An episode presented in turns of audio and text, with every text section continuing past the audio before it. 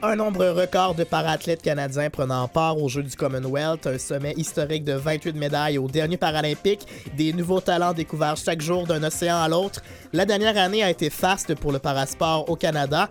En cette dernière émission de la saison, on s'offre un petit bilan au signal. Kevin Breton, très heureux de vous retrouver en ce vendredi 22 juin pour euh, déjà la dernière émission de la saison. Je pense qu'on a passé quelques 37 ou 38 émissions euh, en tout. J'en profite pour remercier chacun des invités qui sont passés en studio ou au téléphone pour partager cette belle saison avec nous. Je vais aussi, euh, en entrée de jeu, vous partager une super nouvelle et partager mes félicitations à toute l'équipe de Sport sans limites. C'est une émission qui a un mandat un peu semblable euh, au Signal, qui est en nomination aux Gémeaux dans la catégorie meilleure émission de sport ou de loisirs. Félicitations à l'animateur Luc Fortin et à toute l'équipe qui travaille ce projet-là. Comme quoi, le parasport suscite de plus en plus d'intérêt dans les médias. C'est une bonne nouvelle.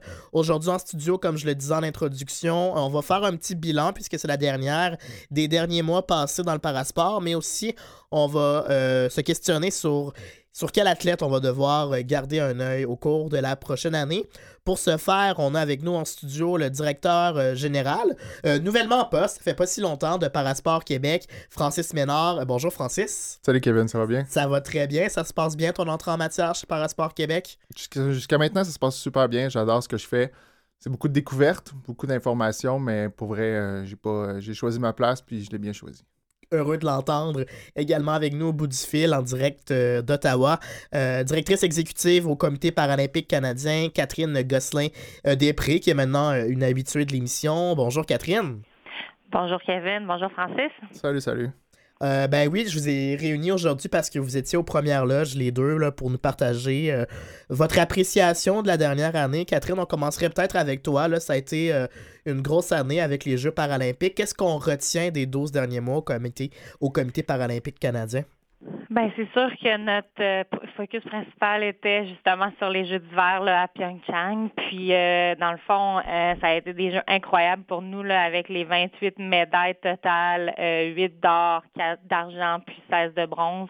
On a battu notre record jamais qu'on n'avait jamais eu avant. Là. Donc on a fini deuxième au total des médailles dans, dans, dans le tableau des nations. Donc ça a été incroyable. Euh, puis on a eu beaucoup de belles histoires là, qui ont sorti de ces jeux-là, que ce soit des nouveaux athlètes qui venaient juste d'être découverts, qui ont gagné des médailles d'or euh, tout de suite ou euh, plusieurs médailles. comme on sait, en parasport, il y a souvent des multimédaillés. Donc, ça a vraiment été des jeux incroyables. Donc, c'est sûr que ça, là, c'est le fait saillant de l'année. Mm-hmm. à part ça, ben c'est certain que on a continué avec nos programmes, que ce soit Paralympiens recherchés ou euh, certains de nos euh, programmes de financement, nos bourses, etc. Mais euh, c'est ça, ça a été quand même une grosse année, juste au point de vue plus des sports d'hiver, je dirais. Puis là, ben, on, s'engage dans notre cycle d'été pour Lima 2019 puis Tokyo 2020. Lima étant les Jeux Parapanam et puis 2020 les Jeux paralympiques d'été. Vous l'avez dit, c'est un record pour le nombre de médailles. Puis avant le début des Jeux paralympiques, vous vous étiez fixé un objectif modeste de médailles. je pense que c'était quoi, 17 ou 18? Oui, c'est de battre notre record de Sochi qui était 16. Là. Euh, est-ce que là, pour les prochains. Est-ce que pour les prochains jeux, vous allez essayer de mettre la barre un petit peu plus haute? Euh, ben oui, c'est certain. Euh, c'est sûr que dans ces jeux-là, là, on avait le facteur de la Russie qui nous causait un petit peu d'anxiété en termes de s'établir un, record, un record, un, voyons, un nombre de médailles parce que justement, on savait pas jusqu'à la toute dernière minute s'ils allaient participer ou non. Donc, euh, c'était un petit peu difficile euh, d'établir euh, notre nombre total de médailles. Donc, on est allé conservateur, mais comme on a vu, peut-être qu'on était un petit peu trop conservateur sur le nombre total de médailles. Francis, de votre côté, c'était une grosse année, une année d'apprentissage et de découverte du monde du parasport. Est-ce que vous pouvez nous faire un petit background d'où vous venez, puis qu'est-ce qui vous a attiré dans le dans l'univers qui est celui du parasport? Moi, à la base, j'étais un, joueur de water polo. J'ai joué au club euh, Camo à Montréal toute, euh, toute, mon adolescence. Puis, euh, bon, quand venu le temps du cégep, j'ai arrêté, mais je jouais bon, sur l'équipe du Québec, aussi sur l'équipe nationale junior relève. Puis, ben, j'ai continué à jouer comme joueur récréatif. Puis, ça, il y a à peu près un an et demi, j'ai, j'ai commencé à travailler à la Fédération de water-polo du Québec. Donc, ça m'a permis de, de faire beaucoup d'apprentissage sur le monde des fédérations sportives québécoises, sur le système sportif québécois et canadien aussi. Puis euh, quand euh, ben, Marc-Antoine Ducharme, l'ancien mhm. directeur général de, de Parasport Québec, a, quitté pour euh, l'équipe nationale, pour être devenu entraîneur-chef de l'équipe nationale féminine de basketball en fauteuil roulant, ben, j'ai appliqué sur le poste. C'est quelque chose qui m'intéressait. Puis j'étais en pleine découverte. Qu'est-ce, que, qu'est-ce qui t'a le plus surpris ou étonné depuis que tu es en poste, euh, que ce soit sur le plan des athlètes, du niveau de compétition, etc.? Ben, je vais commencer peut-être avec un, point un peu plus négatif. Je n'avais pas conscience de, du fait qu'il y a aussi peu de participants finalement dans, les parasports. Mm-hmm. Quand j'ai quand, j'ai commencé à, voir un peu c'était quoi Parasport Québec, on couvrait cinq sports, des choses comme ça. On avait quand même un, bon budget, mais là, je me rendais compte que, OK, ben, il y a peut-être moyen de d'amener peut-être plus de participants, mais je pense que c'est la même chose dans tous les parasports, pas juste ceux qu'on couvre. Donc, ça, c'est un premier constat. Est-ce que tu dirais que c'est pire que dans le sport amateur en général, le manque de participants? Comparativement au sport debout, mettons? Ouais, le sport amateur en général. C'est sûr que le bassin de population est plus petit. Il est plus petit, mais j'aurais peut-être pensé que pour, euh, justement, pour des questions de sociabilisation, de mhm. réhabilitation, des choses comme ça, les gens participeraient un petit peu plus. Mais tu sais, bon, c'était peut-être une pensée que j'avais de, de prime abord, mais là, je suis en train de découvrir les raisons, puis tout ça, puis on, travaille là-dessus. Euh, fait que ça, c'est mon premier constat. Mais sinon, j'ai deux belles découvertes, là, finalement, là, que j'ai fait au niveau sportif. Là. Je te dirais, le rugby en fauteuil roulant, ça m'a vraiment surpris. Ça m'a, je m'attendais pas du tout à ça quand, quand, je l'ai découvert. Puis, euh, bon, les athlètes qui participent, bon, les, les, handicaps qui sont en jeu, mais juste la façon de le jouer. J'appelle ça des petits tanks, là, sont dans des fauteuils. Ah ouais, c'est littéralement ça. renforcés. Fait que justement, hier, j'écoutais, il y, a le Canada Cup. C'est ça, je, cherchais sur mon ordi en même temps, c'est en ce moment que ça se déroule. Oui, exactement, c'est le jour 2 aujourd'hui. Euh, oui, ils sont à l'Oval à Vancouver, mais à Richmond. Euh, donc, euh, ils ont bien performé hier. Ils ont battu la Suède, euh, l'équipe canadienne. Donc, on dit hier, mais là, on est enregistré donc c'était la semaine passée. Là. Je suis désolé. Pas de problème. mais, mais oui, fait que écouté ça en streaming là, sur Facebook. La semaine passée. Mhm. donc, j'aime bien ça suivre. Puis l'autre sport, vraiment, que, que je connaissais pas non plus du tout, c'est le Power Chair Soccer. Donc, euh, ça, euh, c'est de voir la façon que le sport a été adapté, qui se joue. Il y a encore beaucoup de développement à faire dans ce mhm. sport-là, à le faire connaître et tout ça.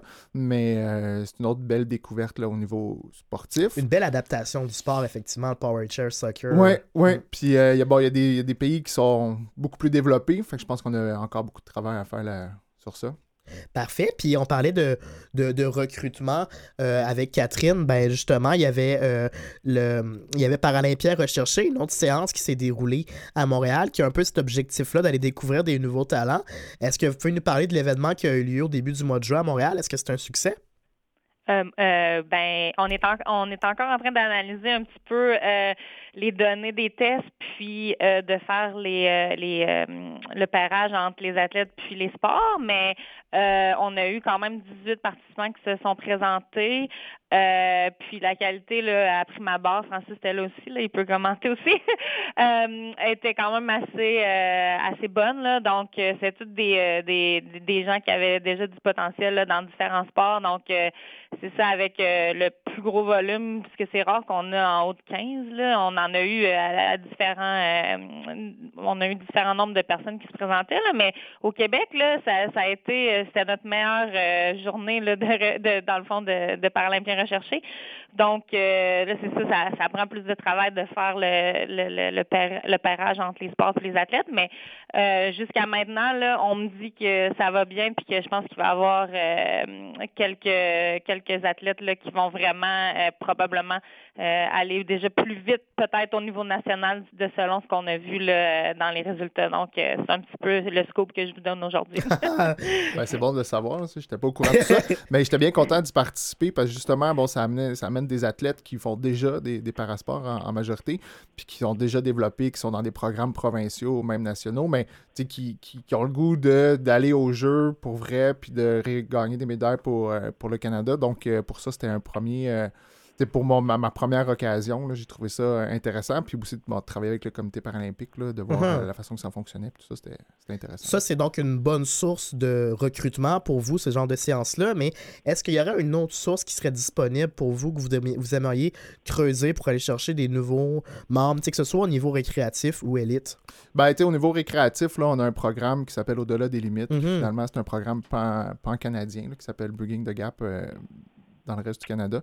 Donc, avec ce programme-là, on fait la tournée des centres de réadaptation, des écoles, on organise des activités euh, dans des festivals ou des choses comme ça. Puis c'est avec ça qu'on veut vraiment réussir, puis c'est avec ça qu'on structure finalement le, recrutement. Euh, mais il y, a plus qui est possible de faire. Là, on est en train d'essayer d'augmenter le financement de, ce programme-là pour, euh, pour, de un, couvrir pas juste les sports de Parasport Québec, mais de couvrir les parasports au Québec. Ça, c'est une grosse première avancée. Puis euh, la deuxième chose, c'est d'aller se promener plus loin que dans un rayon voyageable de Montréal, c'est-à-dire de passer du temps au Saguenay, de passer du temps en mhm. Abitibi, de passer du temps en Gaspésie pour rencontrer tout le monde puis leur donner l'opportunité. Ça, c'est le premier volet. La deuxième chose, c'est qu'après ça, ben, il faut aider ces, personnes-là à intégrer du sport, mais pour ça, il faut des structures d'accueil. Donc, s'il n'y a pas de structure d'accueil pour te permettre, surtout pour les sports d'équipe, mhm. c'est plus difficile. Donc, il faut vraiment travailler à trouver comme un intervenant dans la région puis développer quelque chose. Ça, c'est un des deuxièmes aspects de ce projet-là. Mais c'est du travail constant, il faut augmenter le financement, puis on, travaille fort pour ça. Ouais, vous considérez même que ça va être comme votre priorité dans la prochaine année, ce programme-là? Ben, depuis que je suis arrivé, là, c'est l'objectif, parce que, bon, avec l'argent qu'on a, bon, on est quatre employés, tout ça, mais mm-hmm. il faut quelqu'un à temps plein. Il n'y a personne au Québec qui, en ce moment, fait à temps plein du recrutement dans les parasports. Alors que, je peux dire, dans les sports debout, je veux dire, là, euh, dans chaque fédération, quasiment, ou dans chaque club, c'est ça qui se passe à temps plein. Donc, il y a vraiment comme un effort constant à, mettre là-dessus. Puis, une fois qu'on l'a recruté, c'est de, s'assurer qu'il poursuive. Donc, l'objectif, c'est d'avoir quelqu'un qui travaille pour tous les parasports au Québec pour ça. Euh, c'est ma priorité parce que c'est comme ça qu'on va réussir à bâtir notre pyramide. quand on regarde les pyramides qui mènent à l'élite ou l'excellence. Ça commence à la base. Euh. Effectivement, mais nous, on a plus ou moins une pyramide, on a une tour assez droite. Là. Ouais, je comprends bien l'image. On va pouvoir continuer à parler en se tournant vers, l'avenir, mais euh, juste avant qu'on continue à discuter des 12 prochains mois qui nous attendent dans le monde du parasport, j'aimerais quand même avoir votre avis aux deux. Dans la dernière année, il y a eu Diane Roy qui, à 47 ans, a décroché une médaille de bronze au Commonwealth. Sa 25e année de carrière, d'ailleurs. C'est mm-hmm. incroyable. On peut aussi penser à Brent Lakatos qui a reçu le titre d'athlète de l'année décerné par Athlétisme Canada. Brian McKeever, l'athlète canadien le plus décoré de l'histoire euh, de la nation en remportant sa 14e médaille. Il y a eu Aurélie Rivard, euh, plein d'histoires en basketball, etc. Si je vous demande tout d'abord, Catherine, de l'identifier peut-être un coup de cœur parmi les athlètes qui se sont démarqués, ce serait, ce serait lequel? Ben moi, dans le fond, je vais sortir un petit peu de la liste que tu viens de me dire. Tant mieux. que tous ces athlètes-là, euh, pour moi, là, ont complètement eu des performances incroyables. Euh, les trucs que Brian McKeever fait, puis que Aurélie, toutes les médailles qu'ils ont, ont gagnées, puis toutes les médailles que Diane a gagnées au cours des années, même chose avec Brent, c'est incroyable. Mais euh, moi, mon coup de cœur, ça venait vraiment des Jeux du Commonwealth avec euh, Alex Dupont, mm-hmm. quand il est allé battre le champion paralympique Kurt Fernley en, en fauteuil en Australie à son dernier jeu où lui voulait vraiment gagner puis comme finir sa carrière là-dessus. Mhm. Euh, puis Alex, il n'avait jamais vraiment gagné, euh, sauf en relais, là, euh, par lui-même dans une compétition de ce niveau-là. Donc ça, j'ai trouvé ça quand même incroyable. Puis c'est vrai, j'étais vraiment contente pour Alex. Ouais, ça donne des frissons parce que là, le stage était énorme. Là. tous les yeux étaient rivés sur cette compétition-là. Il est allé un petit peu casser le parti, mais nous, on est contents. Ben, c'est un petit peu ça que j'ai aimé. Puis, euh, tu sais, on, on, connaît tous un peu les Australiens au niveau international. Euh, ils font du bruit. Puis, euh, quand, quand tu es chez eux, ils sont là. Puis, tu les entends. Donc, le fait qu'Alex était capable de gagner dans, dans un environnement comme ça, je trouve que ça, ça, ça présage bien pour le futur. Puis, pour Tokyo. Donc, j'étais vraiment contente de ce moment-là. Francis, toi, rapidement, ton coup de cœur? Ben, je te dirais, le, le, premier athlète que j'ai vraiment connu puis que je me suis dit, OK, ce qu'il a fait, c'est absolument incroyable, c'est Brent Lakatos l'année dernière. Tu sais, trois, trois records du monde, si je me trompe pas, euh, au championnat du monde. Donc, tu sais, ça, ça, ça, a vraiment mis la table quand je suis arrivé. OK, je vais découvrir, puis c'est vraiment ça. Tu un athlète de la relève, toujours en athlétisme, Lee Leclerc. On n'entend pas encore beaucoup parler, mais au dernier jeu du Canada, trois médailles de bronze. Là, il vient de finir euh, il y a quelques semaines en Suisse. Euh, il, a, très, très bien performé. Euh, donc, tu sais, c'est vraiment notre athlète en athlétisme de relève masculin, je pense, qui, s'en vient et qui est à surveiller. Sinon, ben, pour un sport euh, qu'on parle peut-être un peu moins dans le boccia, mm-hmm. je pense que c'est important de souligner euh, les performances d'Alison Levine, qui, qui, pour un sport où ce classement est mix, c'est la première femme au monde dans sa, dans, dans sa classification BC4. Ouais. Donc, je pense que ça va être un potentiel de médaille à suivre. Elle est en pleine évolution. Donc ça, euh, donc ça c'est quelque chose que, ben, personnellement, je me tiens informé. Mais euh, pour cet été, ce qui s'en vient, on a la Coupe du monde de basketball en fauteuil, même chose en rugby. Euh, les Canadiennes en basketball, bon, ils sont les championnes du monde en titre. À Rio, ça a plus ou moins bien été. Là, avec Marc-Antoine, le mhm. niveau semble remonter. Donc, ça va être à suivre, là, un des événements que nous, on va suivre. Pour les prochains mois. Puis de votre côté, Catherine, qu'est-ce qu'on devrait mettre à l'agenda? On est en plein cycle paralympique, donc je devine, vous allez nous parler de ça. Mais sinon, dans les 12 prochains mois, qu'est-ce qu'on devrait suivre dans le monde du parasport?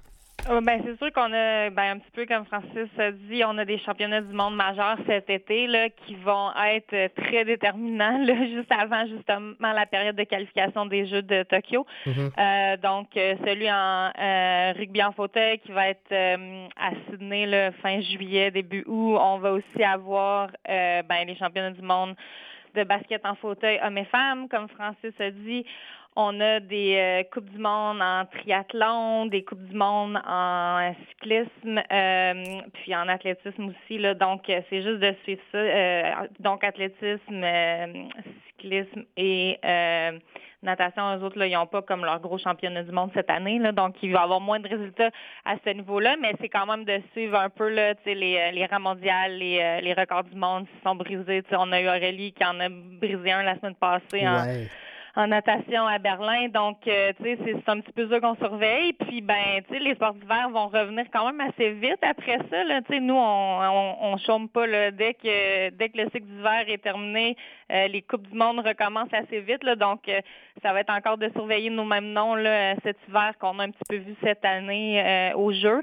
Mais je veux je veux quand même souligner parce qu'on est au Québec, juste parce que je l'ai pas fait plus tôt, la présence, la, la, performance et la présence d'Alexis Guimont en, euh, en ski para-alpin. Euh, ouais. Euh, puis je voulais juste souligner qu'Alexis est dans une classe qui est vraiment difficile à gagner, puis il a quand même eu sa médaille de bronze en slalom géant à Pyeongchang, puis il a eu trois quatrième places. Puis il, est, il est tout jeune en plus, non? Oui, exactement. Donc, euh, ça, je pense que c'est une belle histoire pour le Québec, puis ça va être à surveiller définitivement pour Pékin 2022. Mais tu sais, euh, j'espère que les Québécois vont supporter son parcours euh, dans les quatre prochaines années, parce que je pense qu'il va nous en montrer, il va nous montrer des belles performances très bientôt. Donc, je voulais juste souligner ça aussi pendant que tu me donnes l'opportunité, Kevin. Absolument. C'est sûr et certain qu'on va suivre les activités de tous nos athlètes, incluant Alexis Guimont également, Lee Leclerc. Je pense que la relève est bien présente. Euh, en terminant, est-ce qu'on aurait d'autres choses à mettre à l'agenda du côté de Parasport Québec dans les prochains mois? Est-ce que vous avez des activités? Je pense qu'il y a un tournoi de golf le prochainement. Ben oui, en fait, c'est un tournoi de golf qui est organisé par le groupement Loisirs Sport du Québec au profit des fédérations sportives. Donc, euh, nous, si on vend un certain nombre euh, de, places pendant le tournoi, on a une ristourne qui est, qui est admissible à Placement Sport, qui est un programme d'appariement des dons du gouvernement du Québec pour les fédérations sportives. Donc, pour Parasport Québec, pour chaque don qu'on reçoit, 240% est ajouté à travers ce programme-là. Euh, on a une limite annuelle, mais ce qui fait qu'on a travaillé moins fort que d'autres grosses fédés pour atteindre notre limite, mettons. Donc, ça donne un, bon coup de main. Mais sinon, juste en fin de semaine, on a un tournoi 3 contre 3 à Saint-Hyacinthe en basket en fauteuil. Donc, c'est notre activité euh, estivale, si on veut, en, basketball euh, en fauteuil. pour garder les jeunes actifs, puis essayer d'autres choses que. Parce que là, le 3 contre 3 en basket s'en vient bientôt en half-court. Donc, euh, de manière organisée? De manière ah organisée, c'est, faut, on surveille ça parce que là, ça se développe, puis éventuellement, bon, je sais pas si on va peut-être atteindre les jeux, mais euh, même, en, même debout, là, ça, ça prend de plus en plus de hein? place. Ouais, Exactement. le fauteuil suit, euh, suit cette tendance-là. Donc, le fait qu'on ait ce tournoi-là annuel, ben, on prépare en quelque sorte déjà notre, notre élève pour ça. Donc, c'est. Sinon, ben, il y a l'athlétisme tout l'été. Tout l'été à suivre. On va suivre, puis il y a des activités un peu partout au Québec. Ben, merci beaucoup, euh, Catherine, d'avoir pris le temps de nous parler aujourd'hui. On, te souhaite euh, un très bel été, puis on se reparle à l'automne. Parfait, merci beaucoup. Salut, Catherine. Merci. Puis merci à toi, Francis, d'être venu en studio. Euh, on te souhaite un été comme tu le souhaites, c'est-à-dire bien occupé. Oui, je manquerai pas. Super, merci, merci. beaucoup.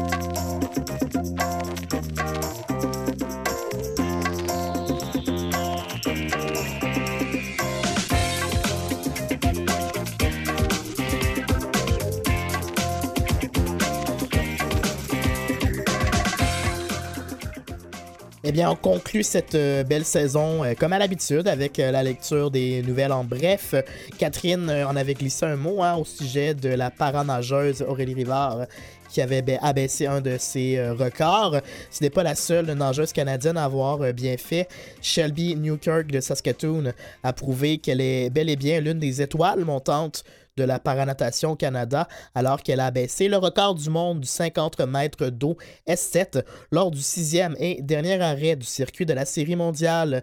Elle remporte l'argent toutes catégories confondues, son premier podium international. Le classement est basé sur le nageur qui est le plus près du record du monde dans sa propre catégorie. La gagnante, la Britannique Anna Russell, a battu le record du monde, le record du monde, dis-je bien, de la catégorie S12 par une plus grande marge que Newkirk. C'est pourquoi elle remporte la médaille d'or.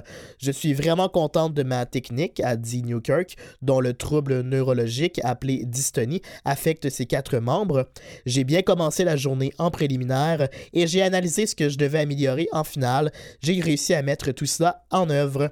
Russell a réussi un temps de 31-61, suivi par Newkirk en 38-00. Son temps l'éclipse et son temps éclipse l'ancienne marque mondiale de 38-32 détenue par la chinoise Keting Lee depuis les Jeux paralympiques de Rio 2016. J'ai travaillé très fort depuis que j'ai fait l'équipe nationale l'an dernier et je suis contente de mon amélioration, a dit Newkirk, étudiante de deux année en éducation à l'Université de la Saskatchewan. Je travaillerai fort jusqu'à Tokyo 2020. Aurélie Rivard du Centre de haute performance Québec a ajouté une médaille de bronze à sa collection en terminant troisième au 100 mètres libre avec un temps de 59,85. Rivard a aussi abaissé un record du monde ce jeudi, en fait c'était jeudi la semaine dernière, au 200 mètres libre S10. C'est un article de Natation Canada.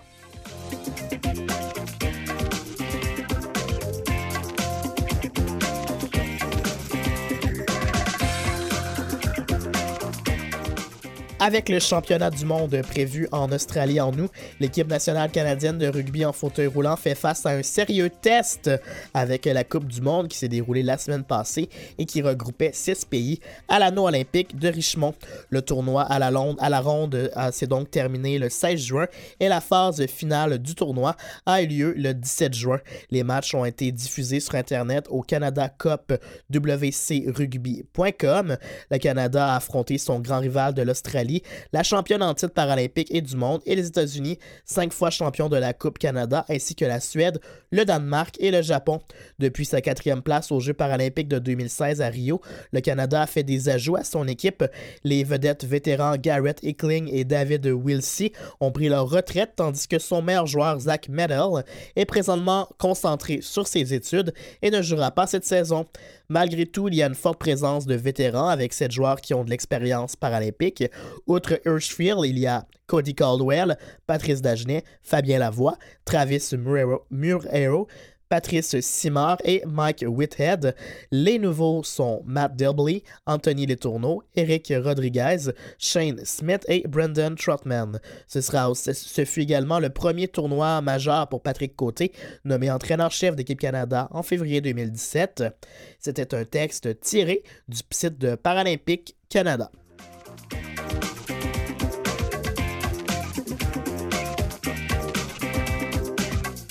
Au goalball maintenant, l'équipe nationale féminine du Canada a raté son coup de justesse dans sa tentative de décrocher de manière hâtive son billet pour les Jeux paralympiques de 2020 en terminant quatrième au championnat du monde. Les trois premières équipes chez les hommes et chez les femmes se qualifiaient pour Tokyo. Les Canadiennes ont entrepris une journée occupée avec un revers de 11-5 contre la Russie en demi-finale.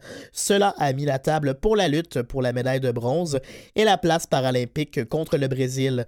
De nouveau, les Canadiennes se sont alors inclinées 7-2. Nous avons travaillé fort et essayé de terminer sur le podium et nous sommes venus bien près, a dit la Canadienne Nancy Morin. Nous avons fait des erreurs qui nous ont vraiment fait mal. Les équipes ici sont très fortes. Il y a des domaines dans lesquels nous devons nous améliorer. Les autres membres de l'équipe canadienne étaient Whitney Bogart d'Ottawa, Megan Mahon de Timmins en Ontario, Emma Renke de Saint-Thomas en Ontario, Ruby Soliman de Lethbridge en Alberta et la substitut Brianne Baldock d'Edmonton, Trent Farbrother de Castor en Alberta Alberta est l'entraîneur-chef. Ce sont les Russes qui ont gagné la médaille d'or en battant la Turquie 4 à 3 dans le match de championnat.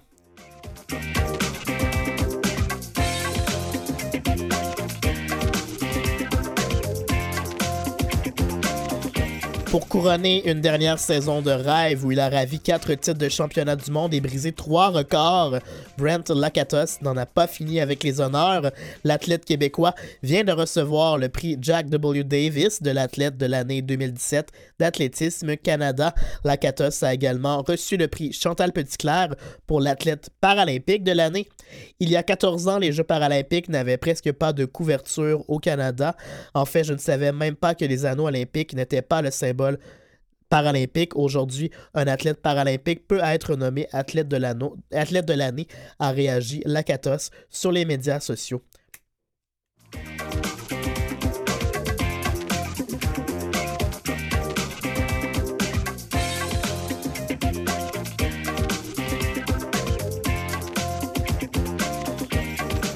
Les résultats au basketball, les femmes et les hommes des équipes canadiennes de basketball en fauteuil roulant étaient en action récemment en France et au Japon, la formation féminine dont faisaient partie les Québécoises Sandrine Bérubé, Maud Jacques, Rosalie Lalonde et Cindy Ouellette et Elodie Tessier a atteint la finale à une compétition présentée à Lyon. Face aux Britanniques, nos représentantes sont inclinées 61-49 et terminent avec l'argent. Plus tôt en demi-finale, les Canadiennes avaient signé une victoire de 67-41 contre la France. L'équipe masculine était quant à elle au Mitsubishi Electronic World Challenge Cup disputé au Japon. Les basketteurs ont terminé leur séjour au pays du soleil levant avec une fiche de deux victoires et deux revers. Vincent Dallaire, David Heng, Jonathan Vermette et leurs coéquipiers ont battu l'Allemagne et ont perdu contre l'Australie et le Japon.